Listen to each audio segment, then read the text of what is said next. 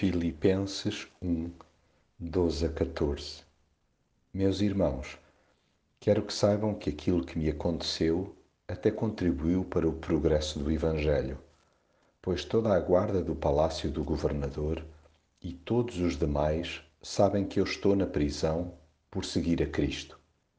E a maior parte dos irmãos, por verem que estou preso, encheram-se de confiança no Senhor e têm mais coragem para anunciar a palavra de Deus.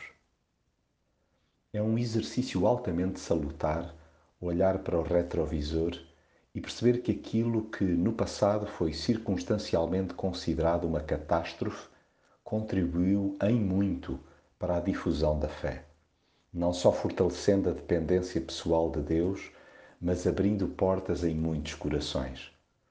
Deus trabalha para lá dos moldes que humanamente se presumem adequados.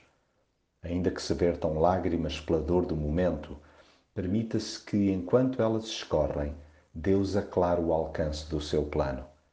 É espantoso como um aparente revés se pode vir a revelar um contributo espiritual enormíssimo. Preste-se, pois, atenção à forma como Deus move os cordelinhos para que cada vez mais gente o conheça.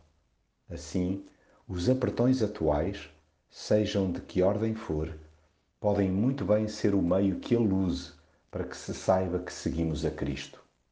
Tal sucedido concorrerá para o progresso do Evangelho e para que muitos companheiros se encham de confiança no Senhor e tenham mais coragem para anunciar a palavra de Deus.